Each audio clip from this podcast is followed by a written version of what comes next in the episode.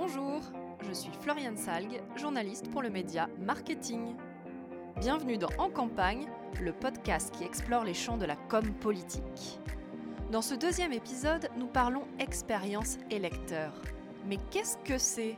Encore une nouvelle invention du marketing? Sur le modèle de l'expérience client, il s'agit en fait de comprendre les besoins des citoyens et de répondre à leurs attentes après tout ce qu'on a vécu de confinement, de couvre-feu, etc., si on veut retrouver de la joie et de l'émotion collective, c'est dans un meeting qu'on va la trouver, c'est pas derrière son écran d'ordinateur ou son smartphone.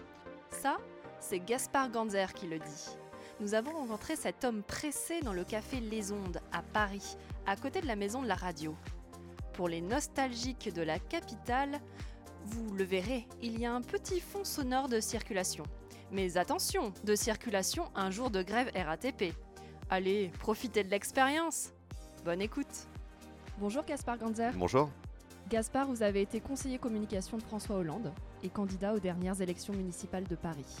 Vous avez notamment écrit La politique est un sport de combat, comme le rugby, que vous appréciez, mais avez décidé de baisser les armes et de quitter l'action politique pour en devenir un observateur avisé. Vous êtes désormais président et fondateur du cabinet de conseil Ganzer Agency. Enfin, enseignant à Sciences Po et HEC Paris, vous co-animez sur France Info une émission qui décrypte la com des candidats à la présidentielle. Et ça tombe bien. Allez, c'est parti, on entre en campagne.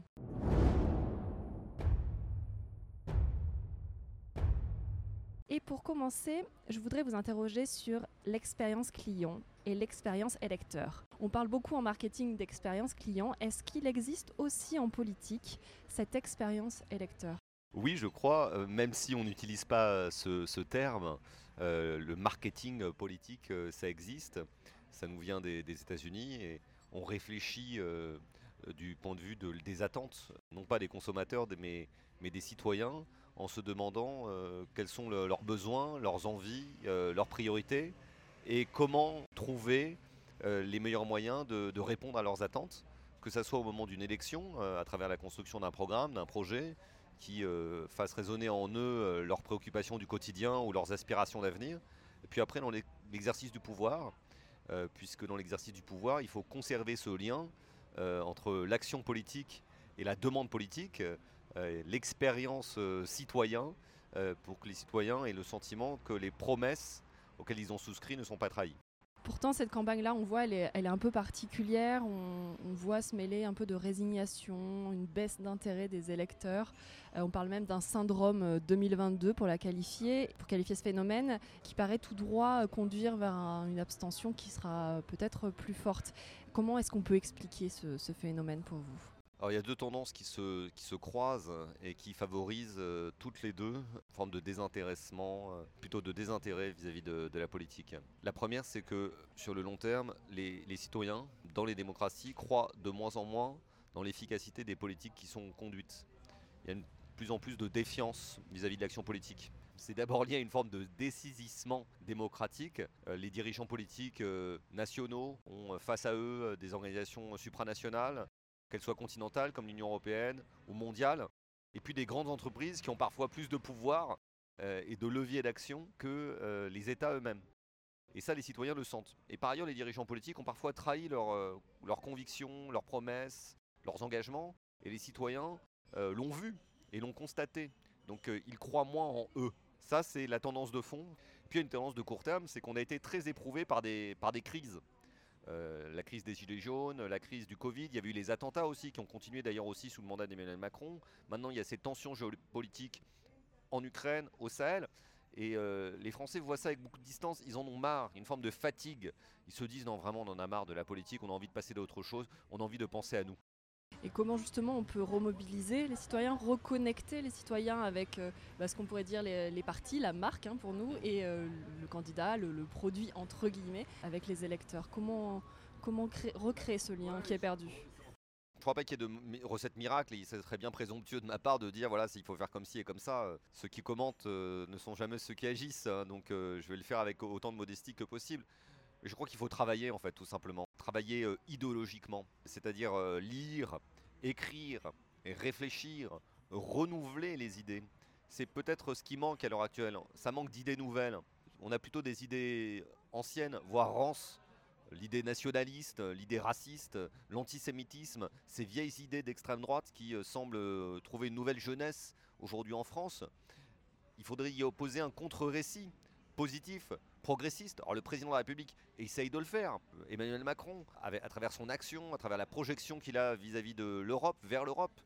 Mais la gauche pourrait faire davantage cela, en montrant euh, qu'il est possible d'avoir un récit écologiste positif, en montrant que la question de la lutte contre les inégalités, de la solidarité sont des idées euh, positives, et en parlant aux attentes de la nouvelle génération. Quelles sont-elles? L'écologie, l'égalité, la lutte contre les discriminations, l'universalisme, l'humanisme, que de belles idées qui permettraient, par le fond, en fait, de réintéresser les citoyens. Les citoyens, ils n'ont pas envie de techniques de communication, ils ont envie de fonds, de projets, de réponses à leurs problèmes de la vie quotidienne et de projections vers l'avenir. Donc avant tout le fond. Oui, moi je crois, je crois en la communication que quand elle est au service du fond, je, vous savez, c'est Victor Hugo qui, qui avait dit, et on reprend souvent cette phrase, le, la forme, c'est le fond qui remonte à la surface. Donc l'important, c'est vraiment le fond. Si le fond est solide, eh bien tout va bien. Est-ce que ça passe aussi par plus d'authenticité aussi? Oui, je pense que les, femmes et les hommes politiques euh, euh, passent leur vie à, revêtir des, masques parce qu'ils ont envie de, plaire ou de se protéger, les deux à la fois. Et les citoyens le voient, le décryptent. Un peu comme un consommateur décrypte une campagne de publicité qu'il voit à la télévision, qu'il entend à la radio, le citoyen décrypte les stratégies de communication et les travestissements des hommes et des femmes politiques. L'homme ou la femme politique qui apparaît brut de décoffrage, qui parle de façon naturelle, simple, directe, tout de suite rencontre le succès, parce qu'on voit sa vérité.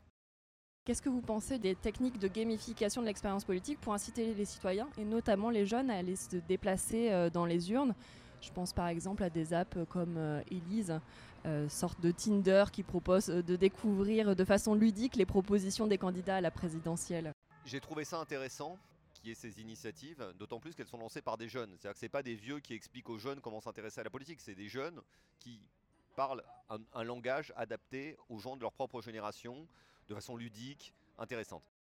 Je ne crois pas que ça suffise. C'est pédagogique, ludique, ça peut susciter l'intérêt, ça peut reconnecter à la politique, mais ça ne remplace pas euh, l'essentiel, c'est-à-dire le travail de fond euh, qui est nécessaire et qui ne doit pas venir de jeu, mais plutôt du discours politique. Moi, je crois au contenu du discours politique, pas forcément au grand euh, discours fleuve. Hein. Les plus beaux discours, d'ailleurs, sont les plus courts.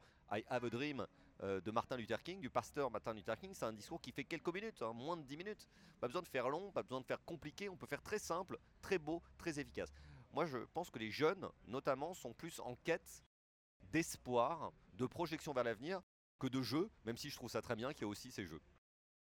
Dans l'expérience client, il y a aussi cette notion de chouchouter le client, lui faire vivre une expérience et donc de provoquer une émotion en lui. Est-ce que les candidats doivent davantage s'adresser du coup au cerveau gauche des Français? Ah, L'émotion, c'est l'essentiel. S'il n'y a pas de joie, notamment en politique, euh, il n'y a pas de politique qui vaille.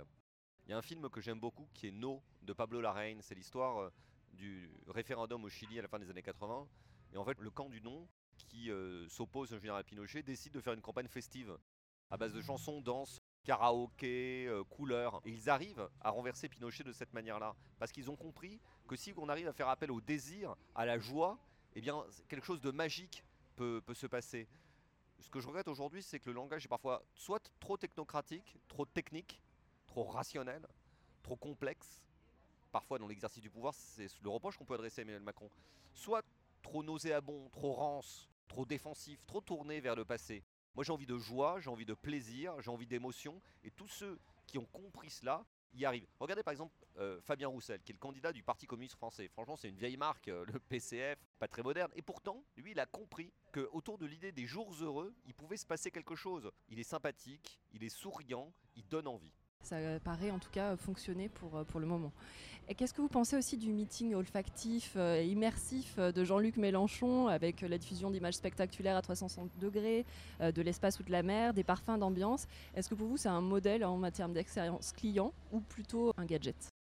Oh non, c'est pas un gadget. Moi je pense que c'est c'est intéressant d'innover, de, prendre des risques. Jean-Luc Mélenchon a pris le talisman de la nouveauté et de l'innovation depuis longtemps. Il avait déjà fait les hologrammes dans la campagne présidentielle précédente. Il est euh, très présent sur YouTube, très présent sur les réseaux sociaux. Il a pris le risque euh, d'aller euh, sur TikTok et il s'en sert plutôt bien d'ailleurs.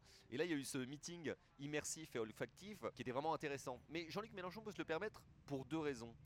La première, c'est parce que il a un programme qui est cohérent depuis dix ans maintenant. C'est sa troisième élection présidentielle et il propose peu ou prou toujours la même chose. Donc la question de fond, quelque part, il l'a un peu réglée. Et la deuxième chose, c'est que lui-même est un homme politique traditionnel qui a compris que le discours politique, tant dans la forme, il a du charisme, hein, il sait prononcer un discours, que dans le fond, est essentiel pour convaincre les gens. Donc oui, il peut se permettre d'innover, parce qu'en fait, il a déjà assuré les fondamentaux qui sont le programme et la capacité à écrire et prononcer des discours. Est-ce qu'au lieu des grands meetings qui regroupent des militants finalement acquis euh, à la cause des politiques, il n'est pas plus intéressant de revenir à des contacts plus individualisés, euh, plus personnalisés pour reprendre un jargon euh, marketing? Je pense qu'il faut faire les deux en fait. Il faut à la fois avoir du contact direct avec les citoyens, par du téléphone, par les réseaux sociaux, par du porte-à-porte, hein, ça, ça fonctionne très bien, la rencontre directe. Et en même temps, il faut des moments de rassemblement. Des moments de rassemblement parce que, un, ils permettent de galvaniser les troupes, les militants. Deux, ils permettent aux gens de se retrouver. Et après tout ce qu'on a vécu de confinement, de couvre-feu, etc., si on veut retrouver de la joie et de l'émotion collective, c'est dans un meeting qu'on va la trouver. C'est pas derrière son écran d'ordinateur ou son smartphone. Et la troisième chose, c'est que le meeting, il a quand même le mérite d'événementialiser la campagne. Et donc de créer des, points de fixation médiatique qui vont permettre de faire l'événement et de qu'on parle vous. C'est ce qu'on a vu par exemple euh, avec le meeting de Pécresse qui a été un peu critiqué, mais on en a beaucoup parlé. Il y a deux semaines, le meeting de Marine Le Pen, euh, dans lequel on avait beaucoup parlé de dévoilement de son intimité qu'elle avait fait à la fin de son discours. Oui, d'humanisation, du coup, on revient un peu à cette authenticité qui, Ouais. est, euh, qui peut être recherchée. euh. Oui, c'est très bien de parler de soi. Il faut savoir. Pas Il faut pas parler que de soi. Il faut parler des autres, mais c'est bien de parler de soi aussi un peu. Où se joue l'expérience? Le paysage médiatique et numérique est tellement euh, éclaté, dispersé, qu'il est plus possible de, de toucher tous les électeurs au même moment, comme c'était le cas il y a peut-être 20 ans à travers des grandes messes audiovisuelles ou radiophoniques. Aujourd'hui, euh, si on veut euh, toucher les lecteurs, il faut multiplier les points de contact euh, dans la rue, sur les marchés, dans des opérations de porte-à-porte, dans des meetings, à la télé, à la radio, sur les réseaux sociaux, mais pas d'une seule manière. Et peut-être qu'à un moment, vous tomberez finalement au bon moment pour développer un discours, susciter l'intérêt et accrocher le citoyen électeur, l'intéresser parce que vous aurez trouvé le sujet qui lui importe le plus, parce qu'il touche à sa vie quotidienne, ou alors parce que vous aurez réussi à faire appel à son émotion, ou alors parce que vous aurez fait appel à sa raison et à sa capacité à se projeter vers l'avenir. Alors pour offrir l'expérience euh, la plus mémorable ou la plus simple, les marques cherchent à mieux connaître leurs clients en collectant des datas sur eux. Est-ce qu'en politique, les données sont aussi cet or noir, ce, nerf de la guerre? Je crois que la base de données de la primaire populaire est très convoitée notamment. Oui, enfin, et c'est pas nouveau, hein, parce que depuis toujours, les partis politiques euh, avaient, ont eu comme principal actif euh, leur base de données, leurs fichiers militants euh, ou, ou adhérents ou sympathisants. Aujourd'hui, ça reste, ça reste vrai, sauf que les choses se, déploient de façon différente parce qu'elles sont numérisées. Ça passe par les réseaux sociaux, par des applications, etc. Vous avez un mail, vous avez un numéro de téléphone, vous avez un âge, vous avez un genre. Ça vous aide à vous adresser aux gens. Pourtant, fort heureusement, on n'a pas basculé du côté obscur de la force comme ça a été le cas euh, avec le scandale Cambridge Analytica euh, lié à Facebook dans lequel il y avait eu du profilage des lecteurs qui est allé beaucoup trop loin. C'est-à-dire qu'on avait utilisé euh, les ressources données par les réseaux sociaux pour sur-profiler des électeurs euh, en fonction de leur goût culturel, euh, de leur goût politique. Et ça, je pense que ça allait trop loin. En France, d'ailleurs, c'est pas possible parce qu'il y a quand même une réglementation euh, européenne dans la gestion des données, le RGPD, qui empêche euh, de faire du trafic de données, euh, en quelque sorte. Donc oui, c'est bien de collecter des données pour pouvoir s'adresser aux gens, mais en revanche, c'est pas une bonne chose de trop les profiler, de les mettre dans des cases. Allez, pour finir, je voudrais savoir pour vous quel est le candidat ou la candidate euh, qui réussit mieux l'exercice sur le fond ou sur la forme d'aller chercher euh, justement les électeurs? Bah, je trouve que pour l'instant, celui qui fait la meilleure campagne, c'est Jean-Luc Mélenchon, euh, parce que euh, euh, on sent qu'il a de l'expérience et du professionnalisme. Troisième campagne présidentielle, euh, des méthodes qui sont rodées, une capacité à se déployer sur tout le territoire et surtout à innover sur les réseaux sociaux. Donc il trouve un bon équilibre entre traditionnalisme de l'action politique pour s'adresser à tous les électeurs dans des grands discours et émissions de télévision et innovation à travers des nouvelles formes de meeting et d'utilisation des réseaux sociaux. D'accord. Et le pire candidat? Le pire candidat, c'est- difficile. Bah, c'est les candidats qui me semblent les, les moins bien préparés, qui ont un peu improvisé une candidature. Moi, j'aime beaucoup, euh, à titre personnel, Christiane Taubira, par exemple, qui est une femme de valeur, mais on sent qu'elle n'a pas préparé son élection présidentielle, sa campagne présidentielle, et que même si elle a beaucoup de valeurs personnelles, euh, elle n'a pas le processus et l'équipe autour d'elle qui lui permet d'avancer. Merci Gaspard Ganzer. Merci à vous. C'était En campagne. Si ce podcast vous a plu, n'hésitez pas à vous abonner sur toutes les applications de podcast. N'hésitez pas non plus à laisser des commentaires et des étoiles. Et bien sûr, à le partager à votre communauté. À bientôt!